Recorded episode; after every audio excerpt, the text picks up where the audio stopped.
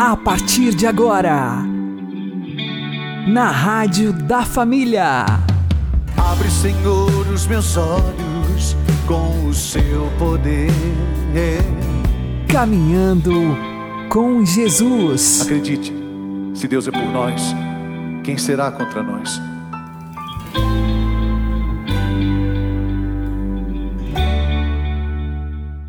Olá, meu querido irmão, minha querida irmã, ouvintes da Rádio Regional Esperança e também aqueles que nos ouvem pelo YouTube e Spotify. Eu sou João Cláudio e este é o programa Caminhando com Jesus. E vamos caminhar com Jesus em nome do Pai, do Filho e do Espírito Santo. Amém. Inspirai, ó Senhor, as nossas ações e ajudai-nos a realizá-las para que em vós comece e para vós termine tudo aquilo que fizermos, por Cristo Senhor nosso. Amém. Santíssima Virgem Maria, Mãe de Deus, rogai por nós. Castíssimo São José, patrono da Igreja, rogai por nós. A nossa fragilidade não é desculpa para não sermos santos. Vamos aprender com Santa Teresinha do Menino Jesus e da Sagrada Face e com o Padre Léo. Santa Teresinha queria ser santa. Ela foi para o Camelo para isso. Ela pediu para o Papa para ir para o Camelo. E lá ela começou a se encantar com a vida de Santa Teresa, de São João. Eu quero ser santa, mas aí ela ficou um pouco triste. Ela disse: Eu quero ser santa, mas não consigo ser santa. Quando ela leu lá que Santa Teresa fala das escadas que precisa subir, das montanhas que precisa subir, dos patamares que precisa subir, ela diz: Eu não consigo. E ela foi ficando triste. Meu Deus, eu quero ser santa, mas eu não consigo ser santa igual foi São João, igual foi Santa Teresa, Santo Agostinho, São Paulo. Eles eram fortes, eles eram revolucionários, eles eram violentos. Eu sou muito fraquinho, eu não consigo, mas eu quero ser santo. Aí um dia ela pensou: bom, se eu quero ser santo, eu não consigo, Deus vai me dar um jeito de achar um caminho para mim. Belo dia ela estava rezando e ela se lembrou da primeira vez que ela foi a Paris. A primeira vez que Terezinha foi a Paris com o pai dela, ela tinha oito, nove anos. Quando ela chegou em Paris, ela ficou encantada com os arranha-céus, aqueles prédios imensos, 10, 12, 15 andares. Até hoje, Paris não tem grandes prédios, tem aqueles prédios de 10, 12, 15, máximo talvez uns 20 andares. E ela ficou pensando: meu Deus, como é que eu vou fazer para subir até chegar lá em cima? Ela, imagina uma criança de 7, 8 anos que vivia na roça, aí vai na cidade, vê um prédio daquele tamanho, fica imaginando: meu Deus do céu, como é que eu vou fazer para subir lá? E o pai tinha falado que eles iam lá, não sei que andar que era, sétimo, oitavo, décimo. Ela estava imaginando o tanto que ela ia sofrer. Primeiro, porque ela não queria pedir o pai para carregar ela no colo. Ela gostava demais do pai dela, ela era apaixonada no pai. Ela ficou pensando. Surpresa de Terezinha quando chegou no hall do prédio e viu o elevador. Ela nunca tinha visto elevador. E ela ficou encantada e aquilo não saiu do coração dela. Mais tarde, quem sabe, oito, nove, dez anos mais tarde, rezando, pedindo a Deus um jeito para ela subir os difíceis degraus da santidade, veio a cabeça dela e falou: Ah, meu Deus, se para subir em prédio muito alto já inventaram uma escada que anda, então para ir para o céu também deve ter. E eu vou achar. E Deus falou o coração dela: já tem. O elevador que pega você fraquinha e leva para o céu são os braços de Jesus. Já tem. E ela descobriu que esse é o segredo. E sabe o que é mais bonito? Há cinco ou seis anos atrás, a igreja reconheceu Terezinha como doutora da igreja. Doutora significa especialista. Doutora significa que o caminho que ela fez é um caminho que se você fizer, que se eu fizer, se nós fizermos, nós também chegaremos lá. Então não é a nossa fragilidade. Deus não olhou para a miséria de Moisés. Deus olhou que ele teve duas coragens. Primeira, ir além do deserto. Eu preciso sair do deserto que eu estou vivendo. Segundo, é preciso subir a montanha de Deus. É preciso que você tenha essa predisposição. Eu quero subir essa montanha, Senhor. Não vai ser fácil, eu sei que não vai, mas eu vou subir.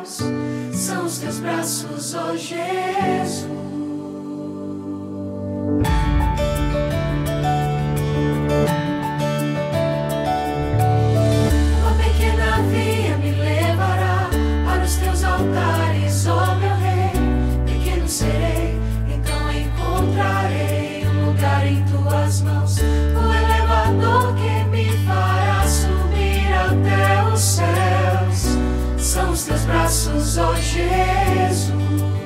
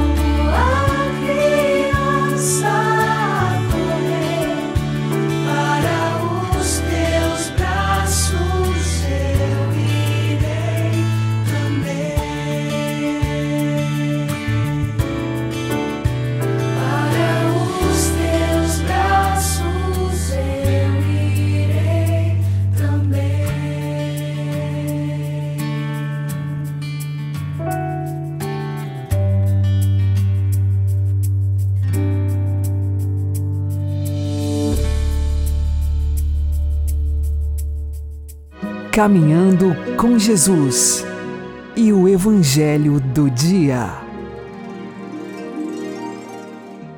O Senhor esteja conosco, Ele está no meio de nós. Anúncio do Evangelho de Jesus Cristo segundo João. Glória a vós, Senhor. Naquele tempo disse Jesus aos fariseus: Eu parto, e vós me procurareis mas morrereis no vosso pecado. Para onde eu vou, vós não podeis ir. Os judeus comentavam: Por acaso vai se matar? Pois ele diz: Para onde eu vou, vós não podeis ir. Jesus continuou: Vós sois daqui de baixo, eu sou do alto. Vós sois deste mundo eu não sou deste mundo. Disse-vos que morrereis nos vossos pecados, Porque, se não acreditais que eu sou, morrereis nos vossos pecados. Perguntaram-lhe, pois, Quem és tu então?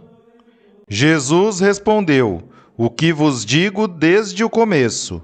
Tenho muitas coisas a dizer a vosso respeito e a julgar também. Mas aquele que me enviou é fidedigno, e o que ouvi da parte dele é o que falo para o mundo. Eles não compreenderam que lhes estava falando do Pai. Por isso Jesus continuou: Quando tiverdes elevado o Filho do Homem, então sabereis que eu sou, e que nada faço por mim mesmo, mas apenas falo aquilo que o Pai me ensinou. Aquele que me enviou está comigo. Ele não me deixou sozinho, porque sempre faço o que é de seu agrado. Enquanto Jesus assim falava, muitos acreditaram nele.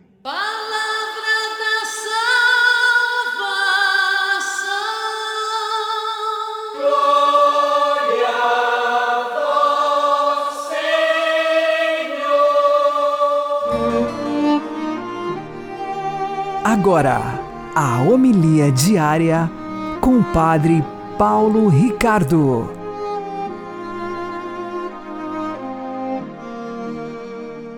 Meus queridos irmãos e irmãs, no Evangelho de hoje, Jesus, no seu confronto com os fariseus, declara que se eles não crerem em Jesus, morrerão nos seus pecados.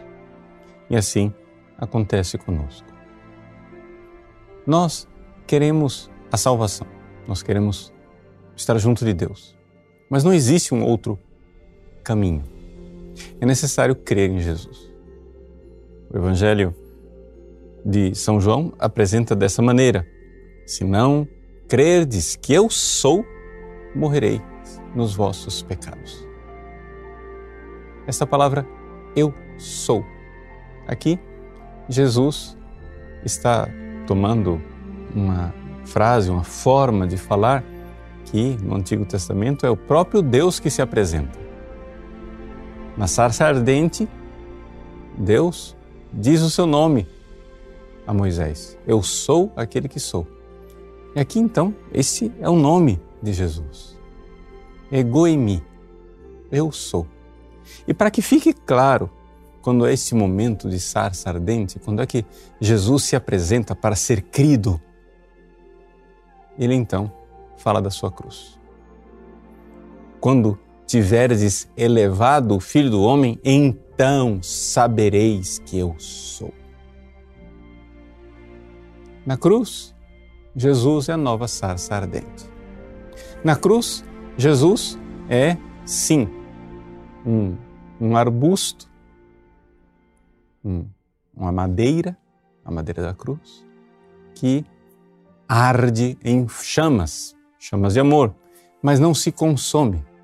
Sim, porque é esse mistério de morte e ressurreição. É a realidade da Páscoa que já se apresenta diante dos nossos olhos. Jesus, na cruz, é Deus no auge da sua revelação, mostrando todo o seu amor, toda a vida que está no amor, um amor que se entrega até a morte, a morte de cruz, um amor vitorioso que vence a morte.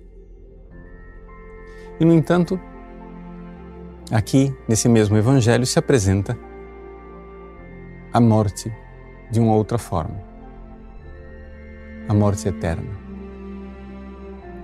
Se não crerdes que eu sou, se não tiverdes fé nessa revelação de amor, nesse Deus encarnado que é Jesus Cristo, morrereis em vossos pecados. E esse morrer em seu próprio pecado é exatamente isso, a morte eterna, ou seja, o inferno.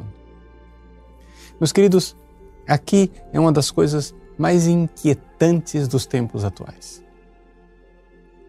O Evangelho parece esvaziado. Jesus é a boa nova de Deus. Ele, Salvador, o próprio nome Jesus diz: Deus salva. Ele, o Salvador, que veio para morrer por nós na cruz. Uma prova de amor extraordinária. Ninguém tem maior amor do que aquele que dá a vida por seus amigos. Todo esse sacrifício redentor de Cristo é esvaziado. Por quê?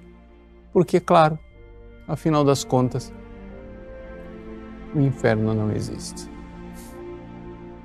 Mas se o inferno não existe, por que é que Deus então se deu tanto trabalho? Por que é que Deus desceu dos céus? Por que é que Deus veio aqui viver a nossa miséria, a nossa pobreza, sofrer as nossas dores, suar nossos suores, morrer a nossa morte? Por que é que Deus inocente se fez condenado, senão para livrar-nos da condenação que nós, muito justamente e merecidamente, estamos fadados por nossas próprias desgraças, pecados e infidelidades? Por que é que Deus teria feito tudo isso se o inferno, afinal, não existe? Se os teólogos modernos, com uma canetada, aboliram o inferno. Era tão simples assim. Para que, que Deus fez tanta coisa? Para que, que Deus sofreu tanto? Se afinal bastava só escrever um artigo teológico e estava tudo resolvido. Não é assim. Deus é verdadeiro e não mente. Deus é aquele que é. Deus é que tem o ser. A verdade é isto. A verdade ela existe, ela é. A verdade tem consistência. A mentira, o engano, as adaptações, as ideologias, tudo isso não passa de fumacinha, uma nuvem evanescente, uma bobagem que passa. Jesus elevado à cruz é. Eis aí a verdade de Deus manifesta. Eu sou. Jesus é. Porque esta morte redentora, este amor infinito, este derramamento de sangue por nós, homens, e pela nossa salvação, é uma verdade na qual tudo mais, todo o resto está fundado. Se nós não crermos nessa verdade, é porque estamos abraçados com o pai da mentira. E então morreremos em nossos pecados. Deus abençoe você. Em nome do Pai, do Filho e do Espírito Santo. Amém.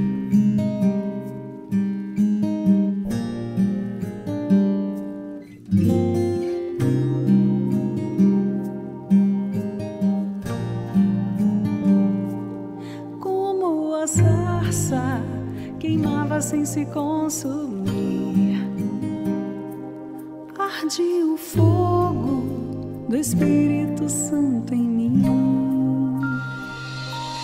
Uma sarça queimava sem se consumir. Arde o fogo do Espírito Santo em mim.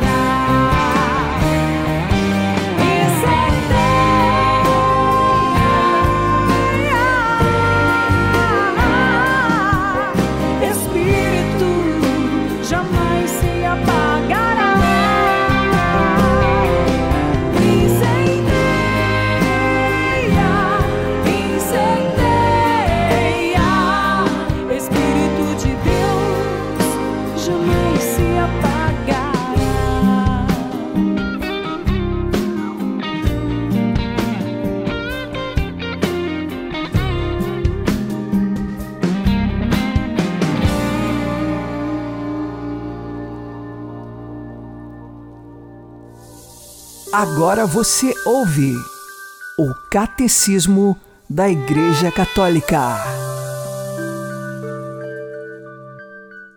A lei, sinal da promessa e da aliança, deveria reger o coração e as instituições do povo nascido da fé de Abraão. Se ouvirdes realmente a minha voz, se guardardes a minha aliança, sereis para mim um reino de sacerdotes, uma nação consagrada.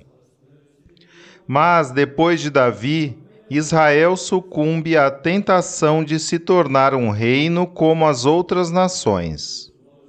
Ora, o reino, objeto da promessa feita a Davi, será obra do Espírito Santo, pertencerá aos que são pobres segundo o Espírito.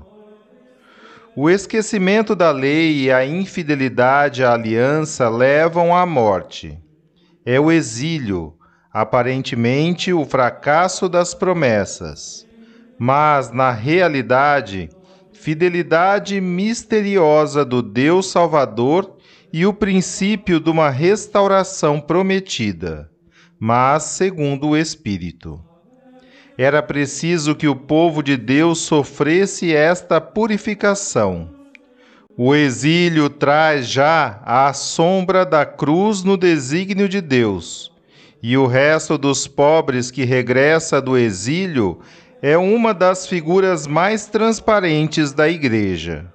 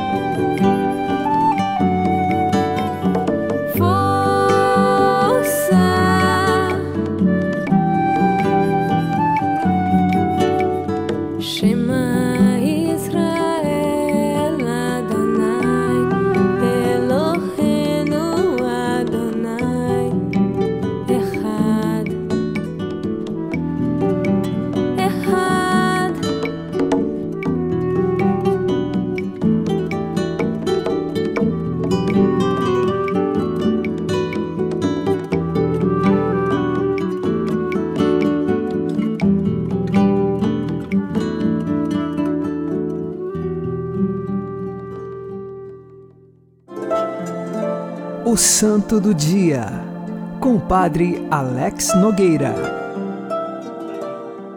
No dia 5 de abril, nós celebramos São Vicente Ferrer.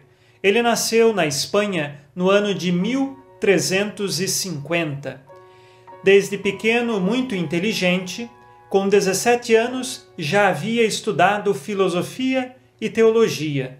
E depois, mais tarde, ingressou na Ordem dos Dominicanos e no ano de 1378 se tornou sacerdote. O que fazia São Vicente Ferrer? Pregava sempre a verdade cristã e a caridade. Ele era um homem que dava diversos conselhos, pessoas de muitos lugares vinham até ele para se aconselhar. No período em que ele se tornou padre, aconteceu o chamado Cisma do Ocidente, em que nós tínhamos duas sedes, Avignon e Roma, e chegamos a ter até dois papas, o verdadeiro papa e o antipapa. E diante dessas circunstâncias, até o ano de 1417, São Vicente Ferrer, por diversos países, pregou a unidade da Igreja e a restauração da vida cristã. Ele pregava que não poderia se viver a, a fé mais ou menos, só de nome, mas era preciso viver a fé verdadeiramente, com empenho, de coração e com a vida. E por isso, então, São Vicente Ferrer é o pregador da verdade e da unidade da Igreja. Como eu disse anteriormente, diversas pessoas vinham pedir os seus conselhos. Ficou famoso um conselho que ele deu a uma esposa aflita. Ela veio reclamar que o seu marido, quando chegava do trabalho, já chegava brigando e falando com ela em alta voz. E então São Vicente lhe deu um conselho: Olha, quando seu marido chegar do trabalho, encha a sua boca de água e fique segurando esta água pelo maior tempo possível. E assim, durante todo o momento que o marido começar a falar e a falar, você se manterá em silêncio. E ao invés de responder com o mal, o mal que o seu marido está fazendo, você vai responder com o silêncio e com o bem. E assim ela pôde aos poucos mudando. E o seu marido também percebeu que ela não era mais aquela que enfrentava, mas pelo contrário, que queria apenas o bem e o amor dele. E ele mudou de coração, se arrependeu e pôde então agora não mais maltratar a esposa, mas pelo contrário, tratá-la muito bem. Tivemos este conselho, como também tantos outros, que São Vicente Ferrer sempre ensinava o caminho da caridade e da virtude. Tamanha era a sua capacidade de pregação e os dons que Deus lhe concedeu, que conta muitas pessoas que não eram de sua língua materna, quando ele pregava, essas pessoas que não entendiam a sua língua compreendiam. Isto é claro por uma ação do Espírito Santo. São Vicente Ferrer o grande pregador da unidade e da verdade, interceda por nós, para que nós também sejamos pessoas que lutam pela unidade da Igreja, pela renovação da vida cristã e pela verdade da fé que nós recebemos na Igreja e nela, sinceramente, nós professamos. São Vicente Ferrer morreu no ano de 1419 a unidade da Igreja, naquele período, já havia sido restaurada no Ocidente e ele morreu com fama de santidade. São Vicente Ferrer, rogai por nós. Abençoe-vos Deus Todo-Poderoso, Pai e Filho e Espírito Santo. Amém. Fique na paz e na alegria que vem de Jesus.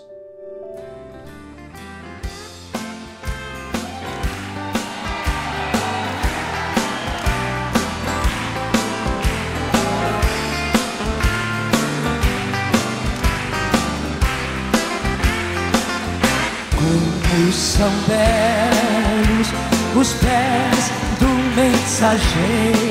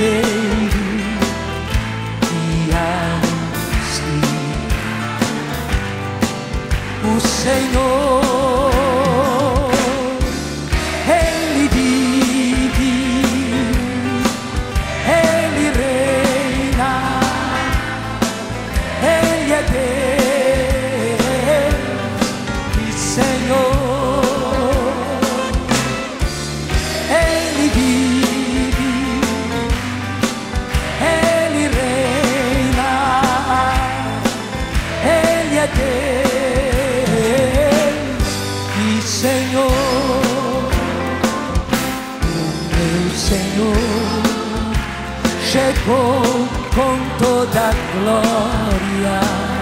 Vivo Ele está,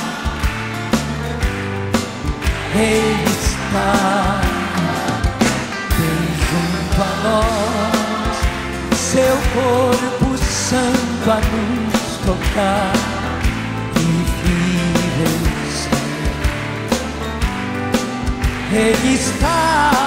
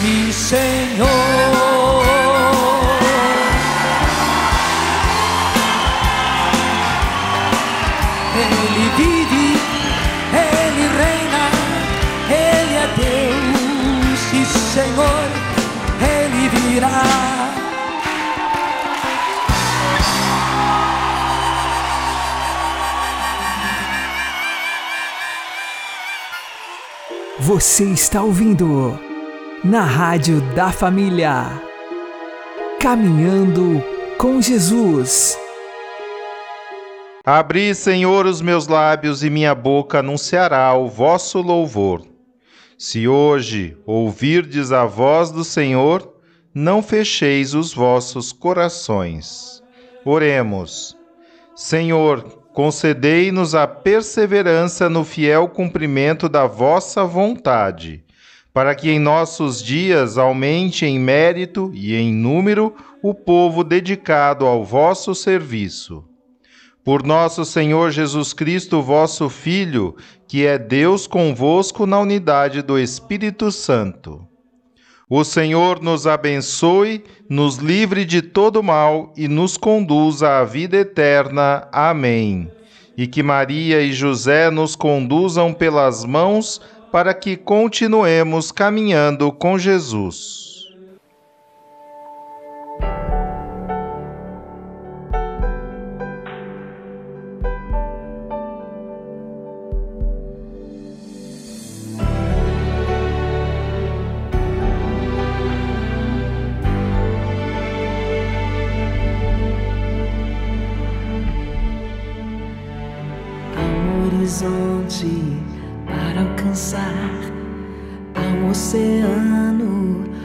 Navegar com lutas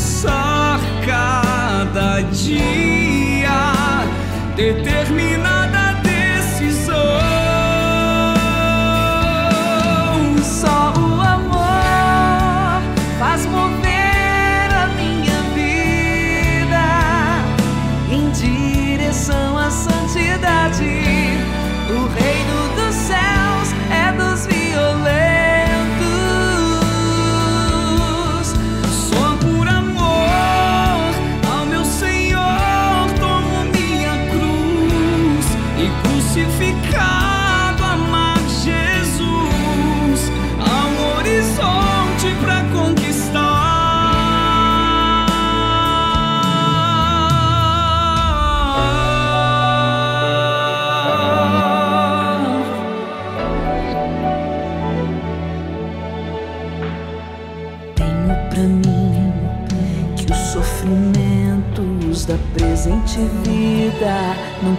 Proporção com a glória